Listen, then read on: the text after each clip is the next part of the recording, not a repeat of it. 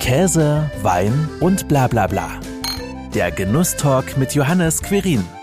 Unser Anspruch ist nicht die Verfügbarkeit überall wie bei Coca-Cola. Unser Anspruch ist zu erfrischen und zu, zu überraschen und sich was zu gönnen.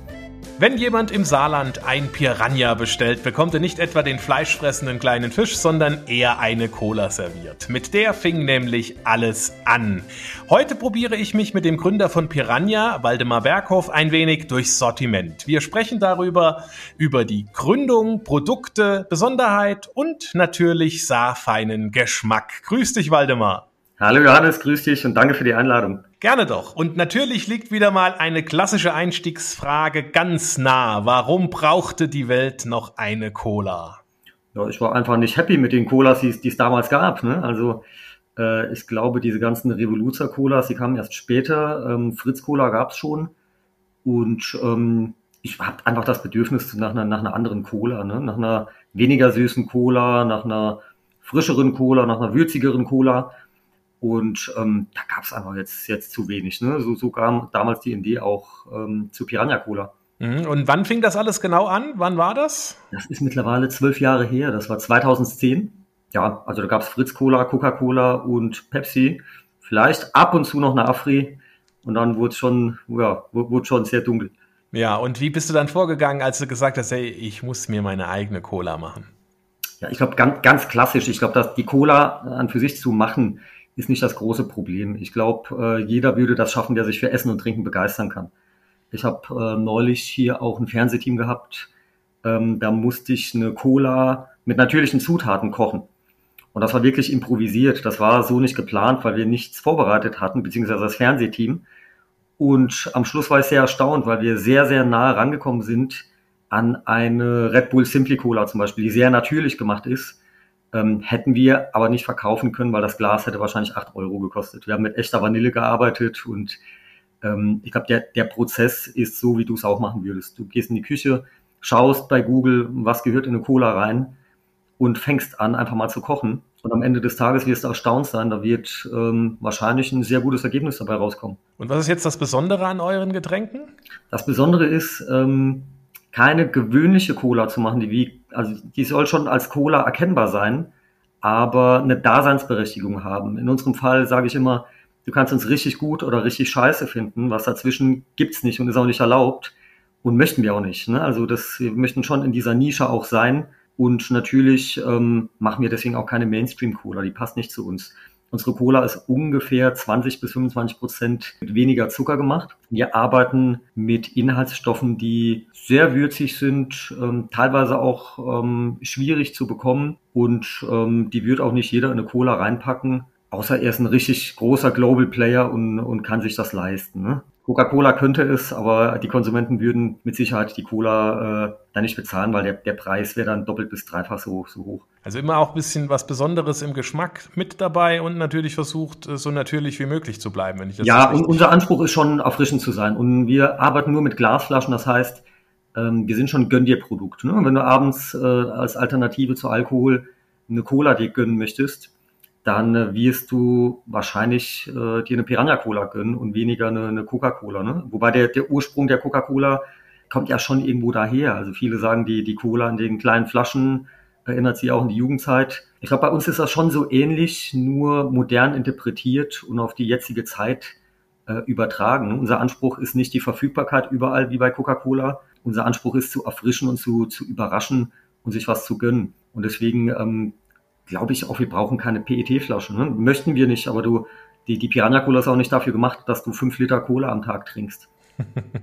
Deswegen ist es auch witziger und schmeckt auch anders. Ähm, mit der Cola fing alles an. Wie viele Produkte sind es denn jetzt mittlerweile im Sortiment, die ihr habt? Ihr habt euch ja stetig erweitert. Ja, also wir, wir haben einen breiten Bauchladen. Wir ähm, haben damals auch angefangen mit Koffein und mit einer anderen Rezeptur. Die, die Cola-Rezeptur hat sich über die letzten zwölf Jahre stark verändert. Und wir haben uns natürlich auch verändert. Ne? Also am Anfang äh, stand das Thema Koffein schon im, im Vordergrund auch. Mittlerweile ähm, steht bei uns im Vordergrund die Erfrischung. Um, wir haben mittlerweile neun Produkte, drei Colas, drei Eistees und drei Limonaden und wenig Wechsel. Also wir versuchen auch äh, ab und zu mal eine Sonderedition zu machen, aber ähm, eigentlich haben wir für so einen kleinen Laden, wie wir es äh, sind, zu viel Produkte. Wir haben dann verschiedene Gebindeformen auch. Wir haben eine, eine kleine 0,25 Liter Flasche, Wir haben vier Produkte in der halben Liter Drehverschlussflasche. Wir haben aber dennoch auch immer wieder Ideen und äh, uns juckt es natürlich unter den Fingern. Ähm, aktuell auch schon wieder. Also es ist sehr wahrscheinlich, dass nächstes Jahr ein zehntes Produkt dazukommt. Ja, da können wir ja sehr gespannt sein, was es dann auch tatsächlich nachher sein wird. Du hast ja schon gesagt, euer Anspruch ist nicht überall vertreten zu sein. Wo gibt's überall Piranha? Im Handel, in der Gastronomie? Ja, wir haben vor Corona waren wir schon sehr stark in der Gastronomie und über die letzten zwei Jahre hat sich das schon auch sehr äh, verändert. Wir haben viele Kunden, ähm, die leider nicht mehr in der Gastronomie tätig sind. Der Markt hat sich verändert und wir haben uns da auch breiter aufgestellt im Handel. Wir sind bei den Globusmärkten vor Ort, bei Edeka, bei Rewe auch gelistet. Allerdings meistens auch nicht mit jedem Produkt. Ne? Ähm, das ist, der Handelsmarkt ist auch sehr schwierig. Die, die Flächen sind ähm, begehrt und teuer und auch die, ähm, ja, ich, ich sag mal, dass wir es schon ein paar Mal gehört haben, die Listungspolitik und ähm, da gibt es auch viele Sachen, die wir nicht mitmachen und deswegen sind wir auch nicht immer ein gern gesehener Gast. Ne? Also das ist schon ähm, ist schon ein Wunder, dass wir so gut im Handel vertreten sind. Und natürlich gibt's die äh, Piranha äh, oder beziehungsweise nicht nur die Piranha Cola, sondern das gesamte Piranha-Sortiment bei euch in Homburg in eurem Feinkostladen oder wie würdest du das bezeichnen? Ja, also du, du kannst schon Feinkostladen sagen. Wir, wir machen schon unser Ding hier. Wir machen schon, äh, ich sag mal, einen Feinkostladen in der Rock'n'Roll-Variante. Ähm, wir essen gerne, wir trinken gerne und besuchen auch viele Barmessen, viele Spirituosenmessen und äh, die Idee zu dem Laden ist allerdings tatsächlich über Piranha Cola gekommen. Wir haben nämlich oftmals die Schwierigkeit, viele Händler haben zwar unsere Produkte drin, aber nun mal nicht jedes. Zum Beispiel ist unsere Kirschcola sehr beliebt, haben aber, glaube ich, nur zehn Prozent der Händler im Sortiment. Das hat immer dazu geführt, dass die Kunden bei uns angerufen haben und gefragt haben, ob sie gerade äh, direkt mal vorbeikommen können und bei uns einkaufen könnten. Daraus ist ein Rampenverkauf entstanden. Wir haben einmal die Woche einen Rampenverkauf gemacht, damals noch in Neunkirchen, zusammen mit äh, Bachsbier. Die waren, glaube ich, auch mal zu Besuch bei dir im Podcast. Ja, genau. Der Rampenverkauf wurde immer besser angenommen. Und da kam natürlich auch irgendwann zwangsläufig die Frage, weil wir viele Produzenten kennen, ob wir nicht noch eine Marmelade von der Fruchteria oder einen Kaffee von Black Hen und das Saarland kennst du ja, da kennt jeder jeden. Und ähm, so wurde es immer mehr. Und aus diesem Konzept ist tatsächlich jetzt unser Laden in Homburg entstanden. Mittlerweile haben wir hier an die 1000 Produkte. Im Online-Shop äh, kommen wir gar nicht hinterher, also haben wir das gar nicht abgebildet. Wir werden ja auch Rum- und Whisky-Tastings machen und beackern schon auch viele Felder, die wir mit äh, Piranha-Cola ähm, gar nicht machen. Ne? Also das ist schon, ist schon witzig hier. Die, äh, entweder kennt der Kunde Piranha Cola nicht äh, oder, oder andersrum. Also das ist, das ist schon, äh, hier entwickeln sich schon sehr viele lustige Gespräche bei uns im Laden. Mhm. Und letzten Endes lassen sich ja auch die äh, Produkte ganz gut kombinieren, wie zum Beispiel die äh, Piranha Limo Waldmeister Limette mit einem Schuss Gin. Gibt ein wunderbarer Cocktail. Ganz genau, also ist auch schon äh, ein Topseller bei uns, wenn wir irgendwo unterwegs sind. Ja, also ich habe mir auch, äh, es ist ja irgendwo immer schon Gin O'Clock, könnte man sagen, ja. Ich habe ihn mit, mit Black River Gin äh, gemischt und ich muss sagen, es schmeckt sehr interessant und ist auch mal eine Abwechslung zum klassischen Gin Tonic. Es ist jetzt nicht extrem süß, weil durch die Limette sowieso schon eine Fruchtigkeit, eine Erfrischung vorhanden ist. Und der Waldmeister rundet das auch nochmal mit äh, so einer gewissen Nuance ab. Genau, das, also das hast du sehr gut ähm, kommuniziert gerade, weil das war auch die Idee dahinter. Ne? Also vorher war das eine, eine Limonade, das war eher ein Ginger Ale. Äh, da gibt's bei uns heute auch noch sehr viele Diskussionen, äh, weil viele Kunden ähm, das nicht äh, ja, so, so gerne äh, geschmeckt haben, dass wir die Rezeptur geändert haben. Aber das war auch tatsächlich einer der Gründe. Ne? Also die, die Mischbarkeit auch mit Spirituosen, die spielt bei uns auch eine Rolle bei den Limonaden, auch bei der Kirsch-Rosmarin-Limonade. Das ist schon, das ist schon bei uns sehr wichtig. Das sind ja alles schon exotische Mischungen, ne? Und du hast gesagt, das ist ein neues Produkt in der Pipeline. Wie kreierst du denn dann so eine neue Sorte, einen neuen Geschmack? Wirklich so wie eben auch ein bisschen beschrieben, äh, wenn das Fernsehen zu Besuch ist, dann im Kleinen einfach mal ein bisschen äh, kochen in Anführungszeichen und gucken, wie es dann schmeckt? Ja, also ich, ich kann mich da, ich habe tatsächlich heute Morgen darüber nachgedacht, äh, unabhängig von unserem Treffen hier, ähm, weil ich oftmals an den, an den Prozess selbst, wie ich da ähm, an den Produkten äh, herumdoktere in meiner Küche zuerst mal zu Hause mit Gewürzen, wie du es auch machen würdest. Ähm, Im Grunde genommen geht es zuerst darum, an den Kühlschrank zu gehen, in den Garten zu gehen, Kräuter zu besorgen, einfach aus einer Idee einen Geschmack zu machen und herauszufinden, könnte das funktionieren.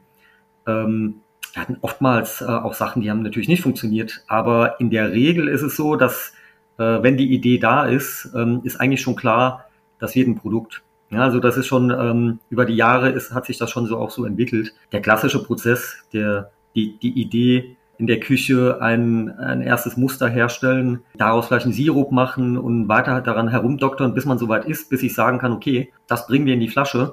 Und dann geht die Arbeit eigentlich erst los, weil mittlerweile ist es so, wir sind ein gutes Netzwerk von Grundstoffherstellern, äh, die das im Industriemaßstab auch herstellen und, uns sagen können, okay, das, das können wir einkaufen, das ist verfügbar, ähm, das ist unmöglich.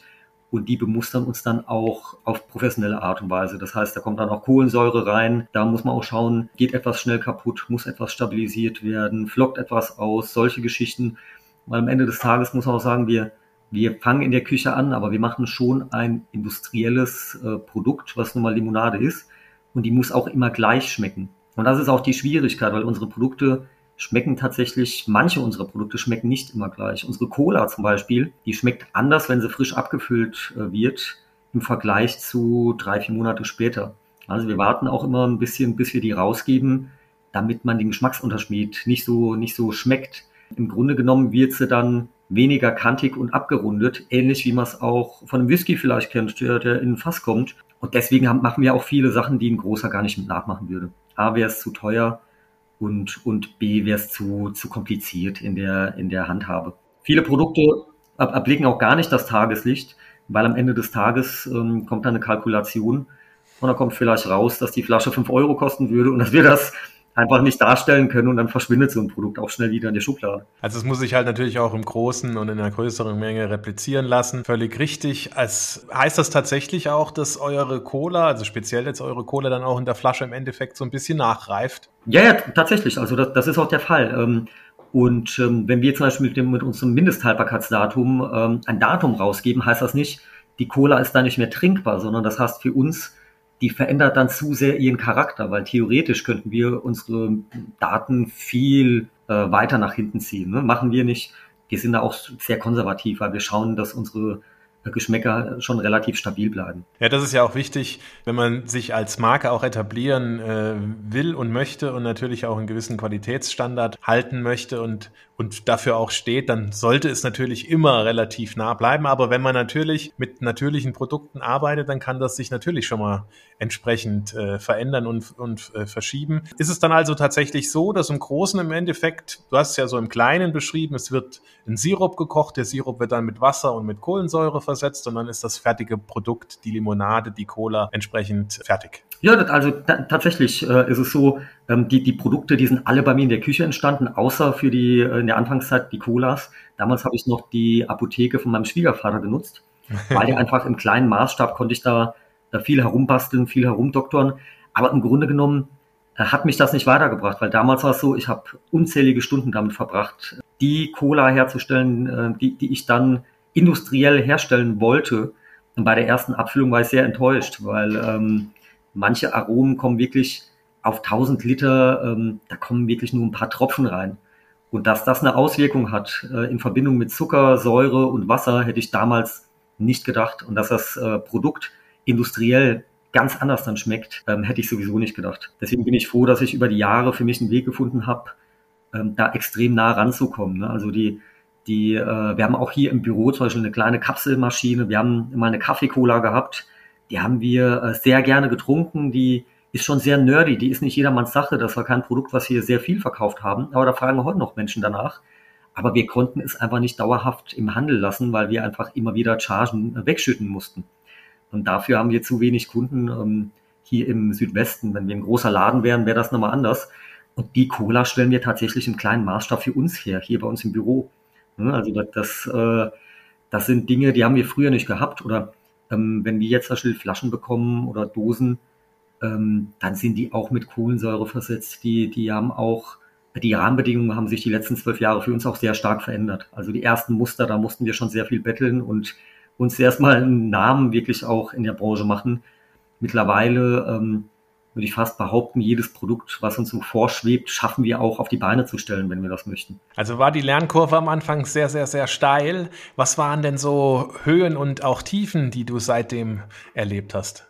Ja, also ich, also ich kann dir schon sagen, das ist schon auf und ab. Äh, dass ähm, ich, ich brenne für Essen und Trinken. Ähm, deswegen habe ich es nie bereut, äh, diesen Job zu machen und äh, bin auch total heiß. Ich habe gestern Abend zum Beispiel äh, ein ganz anderes Thema, einen tollen Rotwein getrunken, der hat mich so begeistert, dass wir heute wieder ein neues Produkt hier in den Laden aufnehmen. Das sind einfach die, die Dinge, die mich begeistern und auch die, die Ideen für neue Produkte. Zum Beispiel das nächste Produkt, was kommt, das wird auch ein Produkt sein, da werden wir, das wird niemand verstehen. Also das wird sehr schwierig. Da, da arbeiten wir jetzt schon an einem Weg, um das zu kommunizieren, weil ich mir sicher bin, dass wir es wahrscheinlich so noch nicht gegeben haben in der Flasche. Ähm, das war auch nicht geplant und das, das kannst du auch nicht planen, sowas. Äh, aber tatsächlich wird ein Produkt kommen, was, wo viele sich ein Fragezeichen, äh, ja, die, viele werden sich auch kaputt lachen, was, was wir da wieder treiben. Ne? Ähm, kann auch sein, dass, äh, dass es nicht so gut ankommt. Aber das sind, das sind schon die Dinge, wo ich richtig Lust drauf habe. Das Thema Geschmack hat die oberste Priorität. Up and Downs gab es äh, extrem viele. Also die letzten zwölf Jahre, die waren so intensiv. Gerade die letzten zwei, drei Jahre mit Corona, dem, dem Gastronomiesterben, die Rahmenbedingungen, die sich wieder verändern. Ich glaube,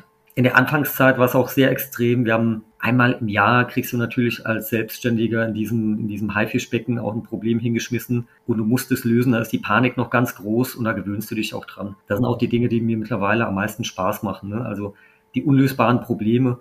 Am Ende des Tages sind das alles Nichtigkeiten. Deswegen die Downs, die, die kannst du dir alle denken. Ne? Als kleiner Laden mit beschränkten finanziellen Mitteln, ähm, die, die ersten Rezepturen, die nicht klappen, mit dem Handel. Ähm, ich sag mal, am Anfang hat man, ist man auch sehr romantisch unterwegs, was den Vertrieb angeht. Wir haben viele ähm, regionale Läden, die sich Regionalität auf die Fahne schreiben und am Ende des Tages eine Coca-Cola verkaufen und auch äh, sagen, sie brauchen kein regionales Produkt. Das spielt auch gar keine Rolle, ob sie unseren Geschmack gut oder schlecht finden, ob sie mit unserer Preispolitik zufrieden sind. Ich glaube, die, dieses Thema Scheinheiligkeit ist so ein, ein, Thema, was mich äh, persönlich am meisten genervt hat die letzten zwölf Jahre. Aber auch nicht, nicht nur äh, was äh, auf Piranha Cola bezogen, auch, auch auf andere Themen bezogen. Ja, ich, das, das sind schon so die, die, die Downs. Und wenn man jetzt so mitkriegt, äh, die Leidenschaft fürs Essen und Trinken, das ist ja das, was dich so antreibt und auch umtreibt. Aber was macht jetzt einen erfüllten Tag für dich aus? Ja, also hier, hier ähm, bei uns in Homburg tatsächlich, jetzt in unserem Laden, das finde ich sehr erfüllend. Also wir bauen gerade wieder etwas auf, fangen bei Null an und ähm, viele kennen uns noch gar nicht. Jeder, der in den Laden kommt, kommt meistens wieder und bringt jemanden mit. Und das Schöne ist, meistens bleiben die Menschen länger da und unterhalten sich mit uns, ähm, entweder natürlich über Spirituosen oder über unsere Piranha-Cola Spaß. Und das ähm, habe ich schon vom ersten Tag an genossen, den, den Austausch auch ähm, mit dem Endverbraucher. Ich habe auch oft im, im Edeka gestanden und habe einfach äh, die Menschen beobachtet, wo sie hingreifen und bin mit denen auch ins Gespräch gekommen mit mit äh, Gastronomiekunden. Das ähm, das macht schon tierisch Spaß, ne? da, da selbst zu ergründen, was ist Geschmack, weil Geschmack ist für jeden anders definiert. Ne? Also gerade im, im Weinbereich habe ich persönlich zum Beispiel einen Geschmack, der ist mit meinen Freunden gar nicht massenkompatibel. Und bei Spirituosen fällt es sich ähnlich. Bei einer Cola ist es genauso. Der typische Piranha-Cola-Trinker, der hat jahrelang keine Cola getrunken.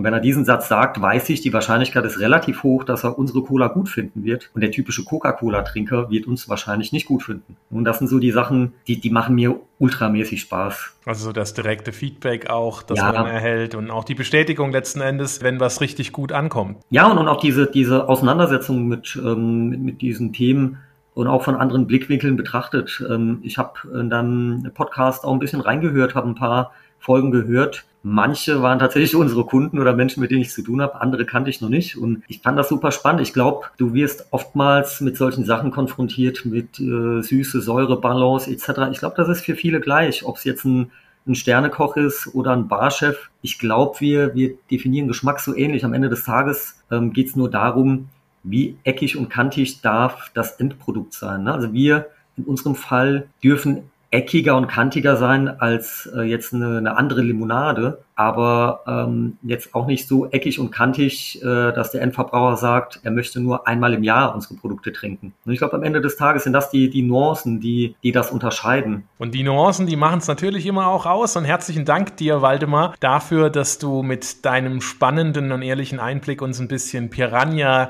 Cola und auch alles andere, was ihr im Sortiment habt, näher gebracht habt. Herzlichen Dank für diese kurze Erfrischung.